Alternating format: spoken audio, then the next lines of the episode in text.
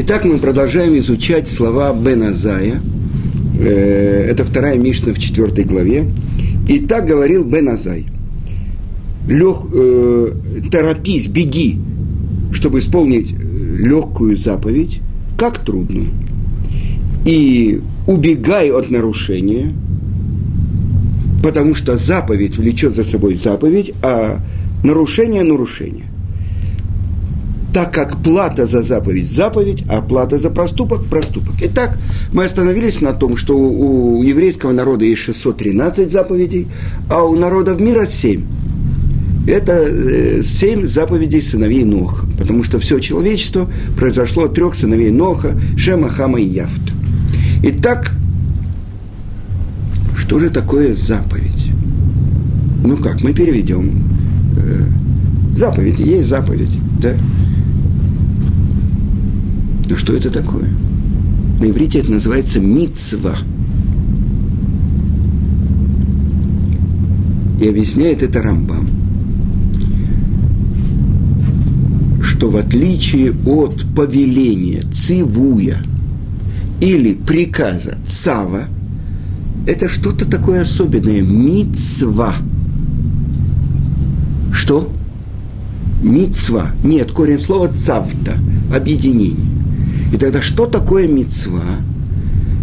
Это возможность быть в связи с источником всего мира, скажем так. Или с тем, кто повелевает.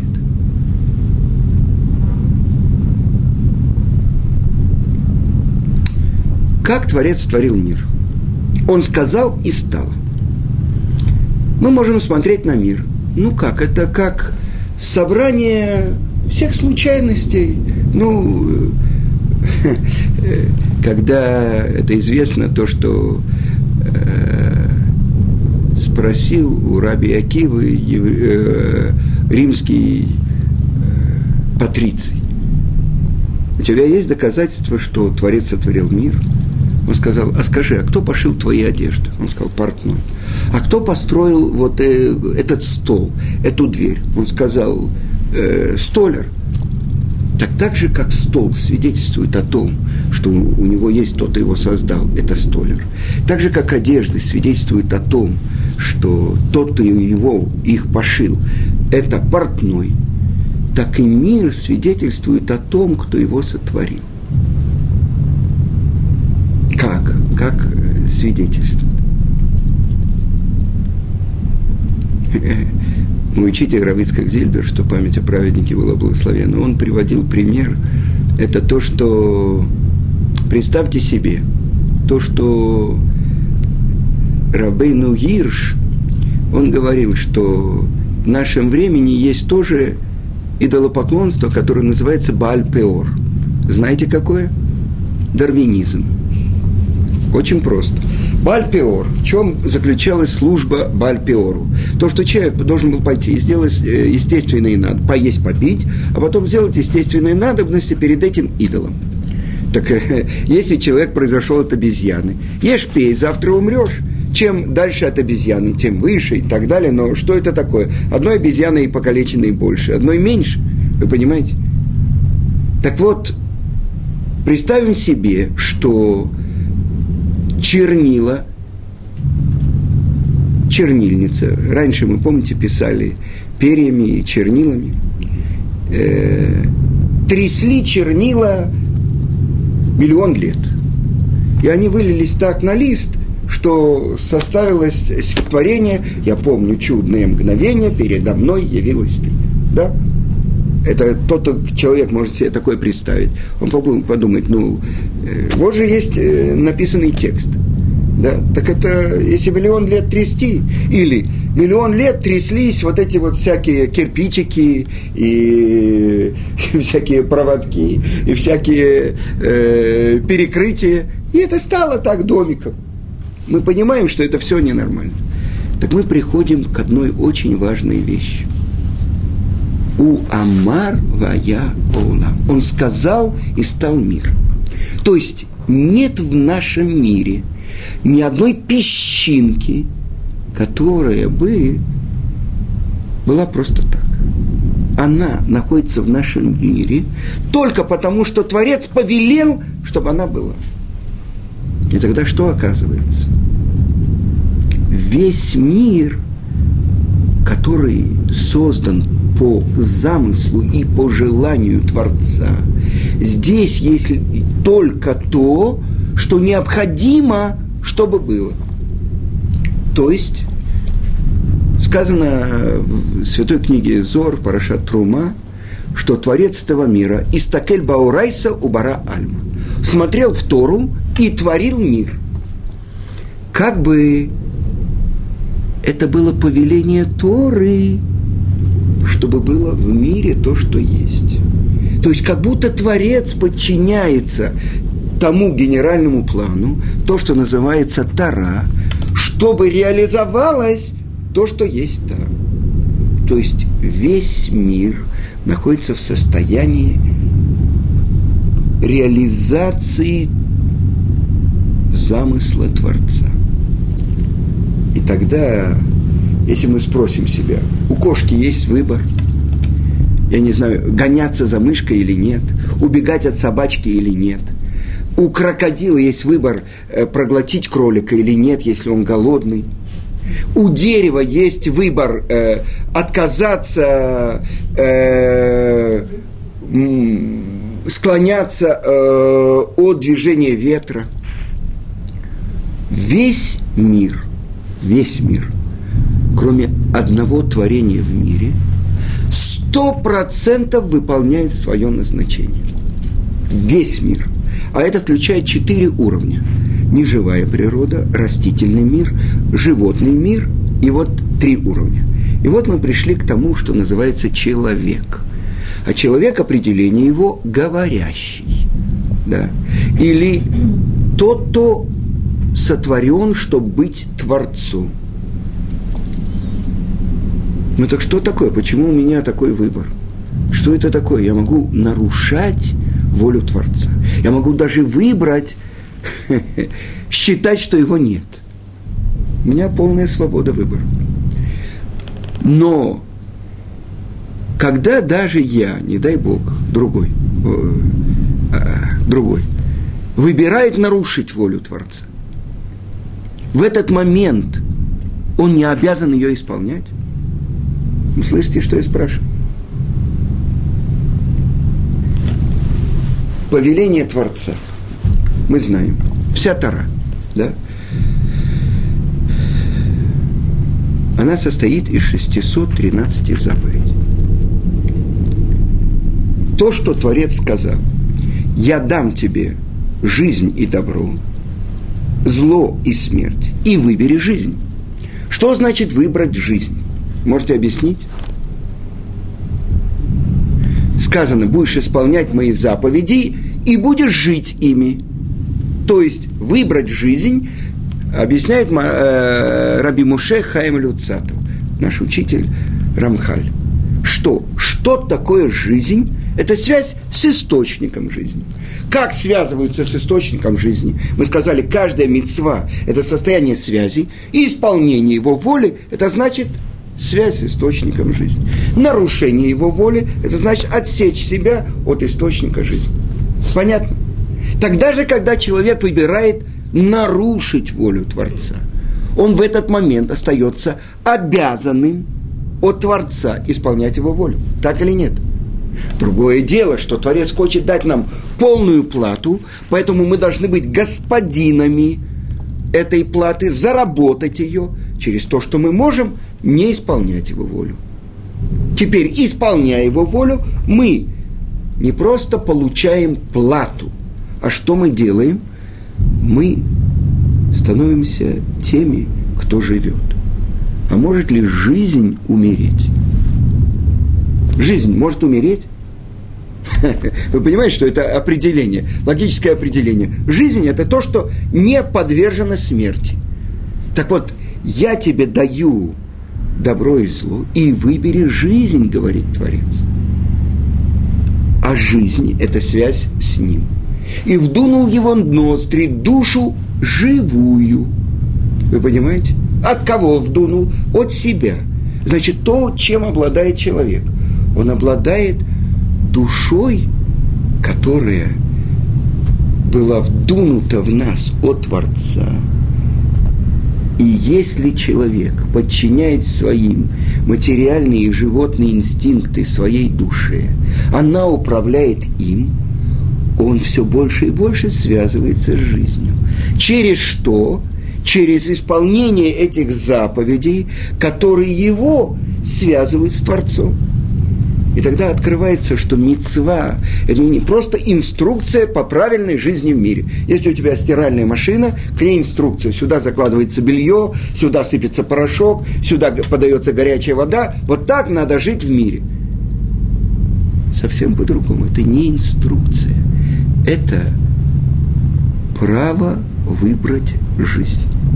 Быть компаньоном Творца, быть его сотрудником – быть его посланником.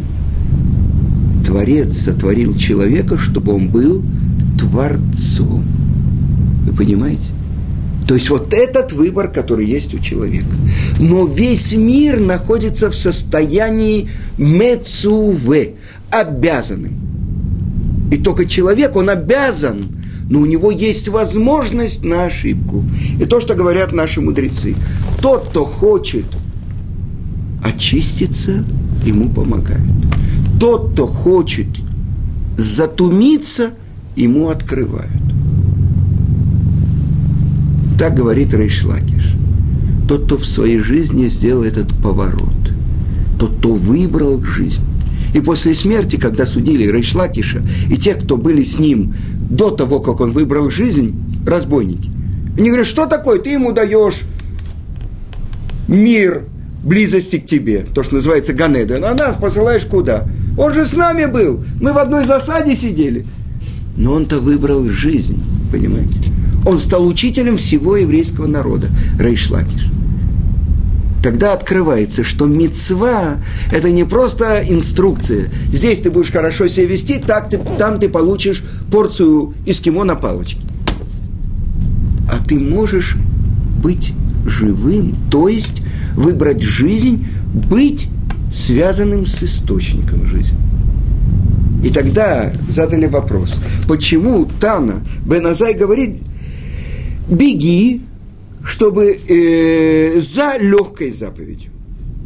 Как за тяжелой? Что значит за легкой? Бежи, беги просто за заповедью. То есть устремляйся, стремись исполнить заповедь. Но почему легкую? А почему? Я задам свой вопрос. И убегай от нарушения. Почему не написано убегай даже от легкого нарушения? В чем такое легкая и тяжелая заповедь? И что такое нарушение просто? Так объясняют комментаторы, нарушение, любое нарушение, оно кажется легким. Потому что это для удовольствия, мое удовольствие. То есть, на самом деле, если бы каждому человеку было абсолютно ясно, я привожу все время пример с мулей. Раневскую называли, подходили к ней дети и говорили, муля, не нервируй меня. И она говорит, мне эти мули уже сидят в печенках. Да? Э, такие Ахматова ответила, у каждого свои мули. Так вот, что такое ребенок? Ты хочешь в милицию или на дачу? Так если бы для человека, для еврея было ясно, исполнение заповеди – это дача, а нарушение – это милиция. Кто бы делал какие-то нарушения? Все были бы ангелами, все бы ходили, лампочкой лича светилась бы, все бы были бы, а, прямо, но пока мы такого не видим. Почему? Потому что, чтобы был выбор, нужно, чтобы одна и другая сторона выглядели одинаково, как минимум. А в большинстве случаев, то, что мы сказали, легкая заповедь, а про нарушение не написано, потому что это как бы получение удовольствия, да, любое, любое нарушение, да. Так вот, а заповедь, ну как, я встану в 6 утра, я пойду молиться, я буду учить Тору, но это вообще, это сидят, это люди, и вот это, как представляют люди, которые никакого представления не имеют, что такое? Они сидят все время там это, трясут бородами и талмудят, талмудят. Вот это то, что они делают. Ужас, да? это Равшим Шенпинкус говорит, что это все время Талмуд, Талмуд, что и корова, у-у, это. А на самом деле, что это такое? Я вам расскажу пример. э, про Равыцка Зильбера. Сейчас я, ну, где-то несколько недель тому назад, месяц, возвращался из Москвы на одном самолете с одним человеком. И мы там много лет знакомы. И он рассказал, как он оказался где-то в гостинице вместе с Равыцкаком Зильбером. Это было где-то в Вене, еще мы должны были тогда ехать через Вену, там в советском посольстве получать разрешение на въезд в Советский Союз и только оттуда ехать. И вот он был где-то в гостинице. И они вместе э, в одной гостинице на двоих – дешевый номер. И он говорит, я проснулся за несколько минут до Равыцкака. Вдруг я увидел такое, что меня потрясло на всю жизнь. Что такое? Я увидел, Равыцкак открыл глаза. Тут же он сел на кровать, начал себя это так приводить себя. Он говорит, я такого не видел. Ну, то есть я открываю глаза, ну, я лежу, я думаю, ну, сейчас моде, они, лефанеха и так далее. Что с ним произошло? Вот это вот в ту же секунду он встал, начал это тебя тереть, побежал быстро. Значит, понимаете, это что такое, если представляется тебе мецва, аль так мецена, не дай ей закваситься. Так вот, легкую заповедь, ну что такое? Ну дать э, 5 копеек нищему, ну не 5 копеек, полшекеля и так далее. Да сказано, тот, кто приучает себя отдавать, Творец сделает так, что он ему даст деньги, что у него было. Легкая заповедь. То есть, представьте себе, ну, мы в детстве ходили на рыбалку. Я помню, один раз мы на лодке отплыли куда-то, и вдруг мы что-то такое достаем. И одна рыбка, еще рыбка, еще, еще, еще. И это мы начали тянуть, тянуть, тянуть. В общем, оказалось, что мы попали в сети рыбацкие. И потом мой отец заплатил им, конечно. Но вот это счастье, когда ты вытаскиваешь одну, другую, третью. Так это вот то, что Тана дает нам урок. Не думай про то, что ты выучишь весь Талмуд. Но вот сейчас я могу поучить одну вещь. Вот одну, вот сейчас, вот пять минут я могу поучить. Это делай, дай пять минут. То есть легкая заповедь. То есть сказано, что против дурного начала человек должен работать Бетахбулата Себа Милхама. С хитростью, военной хитростью делай против него войну. Я сделаю только одну легкую заповедь. Но это можно. Но там это уступлю место в автобусе пожилому человеку. Что там такое? А дальше он говорит, есть то, что эта мораль из Праги объясняет. Так же, как Тара – это единое целое – Тора – это свет, а мецва – это свеча. Так я бы подумал, стоят 613 свечей, а каждая из них отдельная, зажгу здесь и так далее. Так же, как Тора – это единое целое, так и все заповеди – это единое целое. И что получается? Человек бежит, чтобы исполнить заповедь какую-то легкую заповедь. Приводит, приводит пример Мидраш.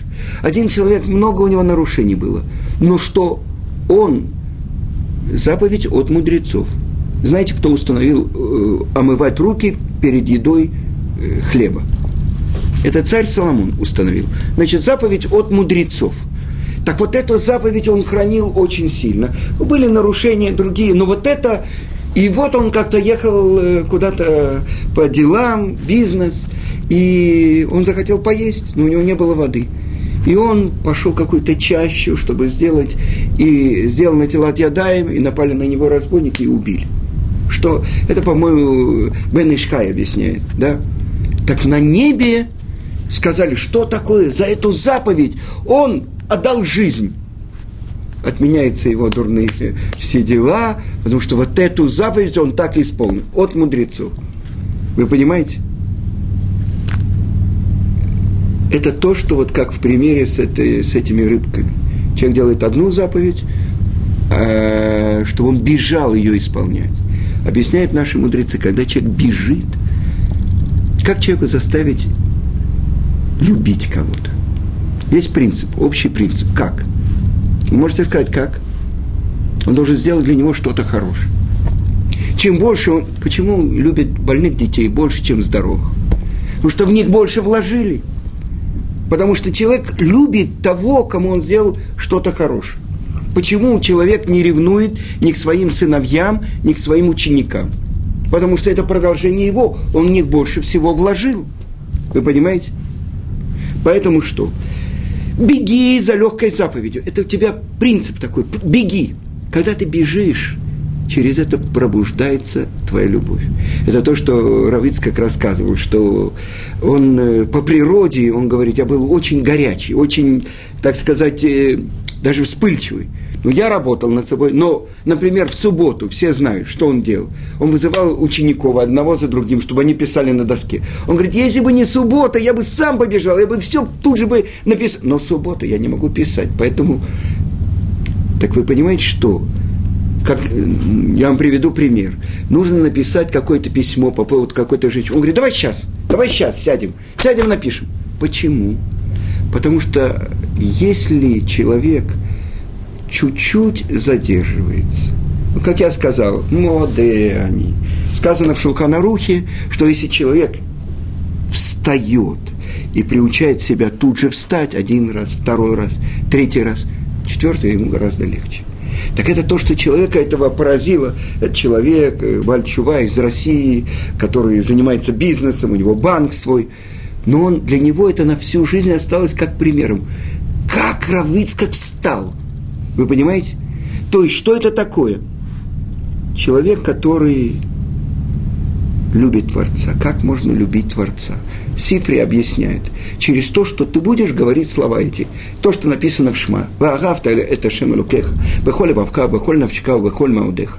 И полюби Творца твоего всем сердцем твоим, всей душой твоей, всем достоянием твоим. А дальше, и что были слова эти, то есть слова Торы на твоих губах. Сифри объясняет, через то, что ты будешь учить Тору, ты будешь любить Творца. Вы понимаете? То есть беги за легкой заповедью, как за тяжелой, и убегай, борех, от нарушения. Ну что такое? И приводит Талмуд такое выражение. Это первый псалом. Ай-яй-яй. Ну хорошо, я наизусть скажу. Ашрей аиш ашерло амат э, Бейцат э, шело. Есть у вас... О, можно? Спасибо. Первую строчку мы прочитаем сейчас. Как учат наши мудрецы? Спасибо. О. Э, тот, кто знает наизусть, ему легче. О, значит, смотрите. Ашрей Аиш, Ашерло Аллах Бейцат Рашаим. Убадере Хатаим Лоамат. Уба Мошав Лейцим Ло. Учит Талмуд, что такое, как действует дурное начало убегай от нарушения. Счастлив человек, который не стоял э, не шел Бейцат Рашаим по совету злодея.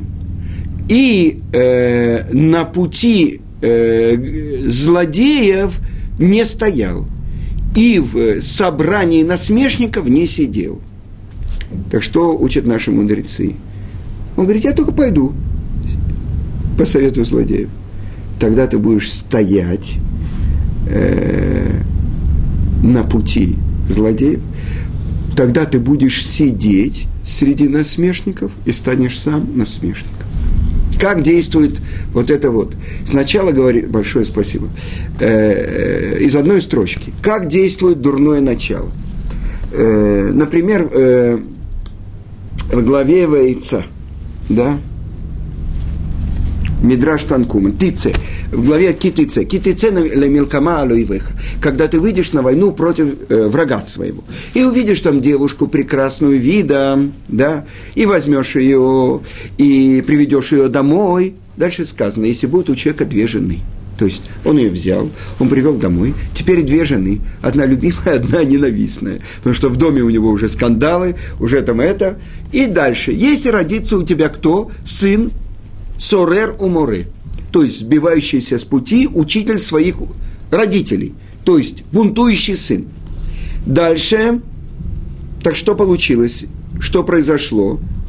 из-за того, что он пошел за своим увлечением, и то, что Тара разрешает, увидел красивую пленницу, привело к тому, что у него родится сын, который бунтует, и который видит то, что в доме происходит, и, в принципе, такого сына в 13, от 13 до 13 и 3 месяцев его родители приводят второй раз в суд, и его должны убить.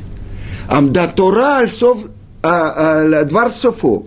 Э, Тара определяет то, что будет в конце с ним. Сначала он ворует у родителей вино и мясо, а потом он влечется так за своими страстями, что у родителей кончатся деньги, он будет стоять на перекрестке дорог, грабить людей, убивать, чтобы взять и поесть, попить. Так это что будет? Вот это то, что Тара определяет. Мы знаем, что с ним будет. Так это что? Вы видите, как одно нарушение влечет за собой другое нарушение. С другой стороны, сказано, что Моше Рабейну, наш учитель Моше, написано так э, в Талмуде, что он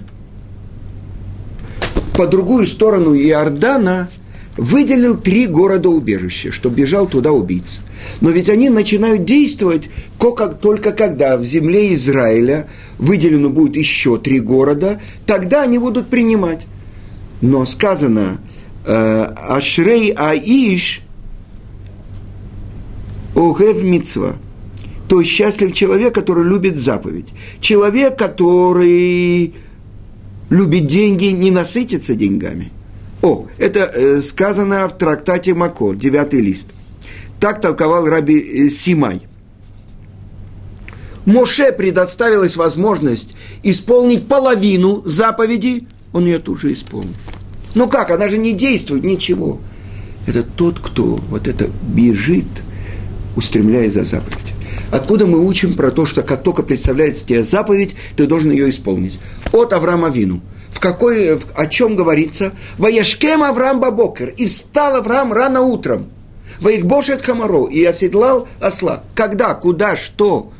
Он идет принести в жертву своего сына Ицкак. Он встал рано утром.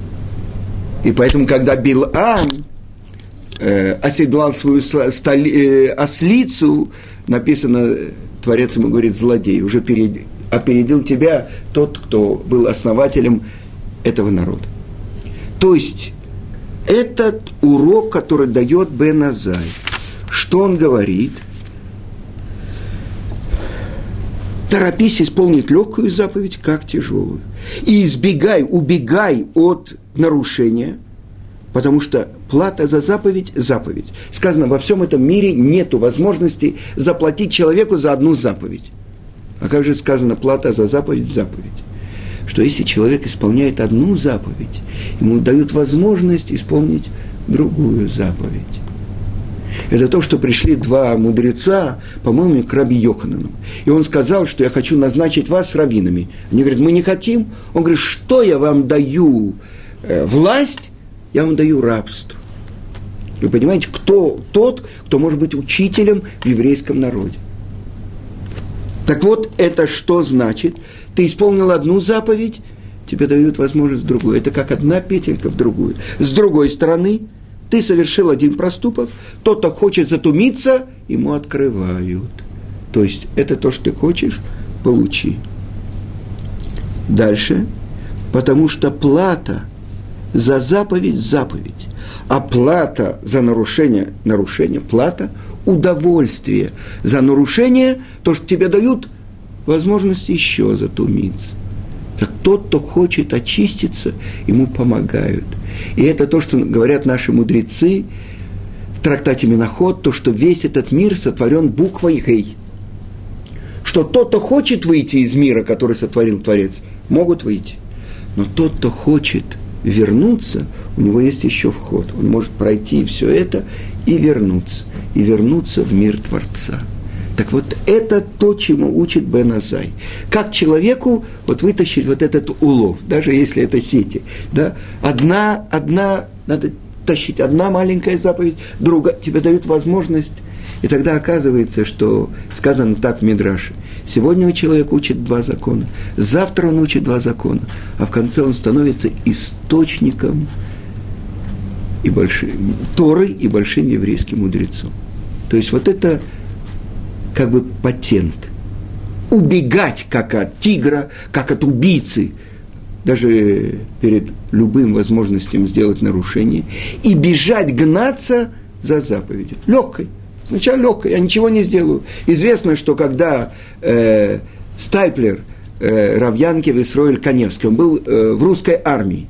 И вот э, это суббота, и он вышел, и он должен сторожить мороз – а шинель повесили на дерево. Во-первых, э, нельзя использовать дерево в субботу, это запрет от мудрецов. Дальше, может быть, в этой шинели запрещенные сольном. Он сказал, пять минут я могу подержаться? Да.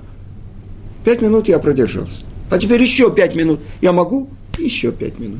Так вы понимаете, это все, если бы сказано, что подстерегает злодей праведника и хочет его убить. И если бы Творец не помогал, он не мог бы против него. Против дурного начала невозможно, но только с хитростью веди против него войну. И это патент, который дает нам Беназай.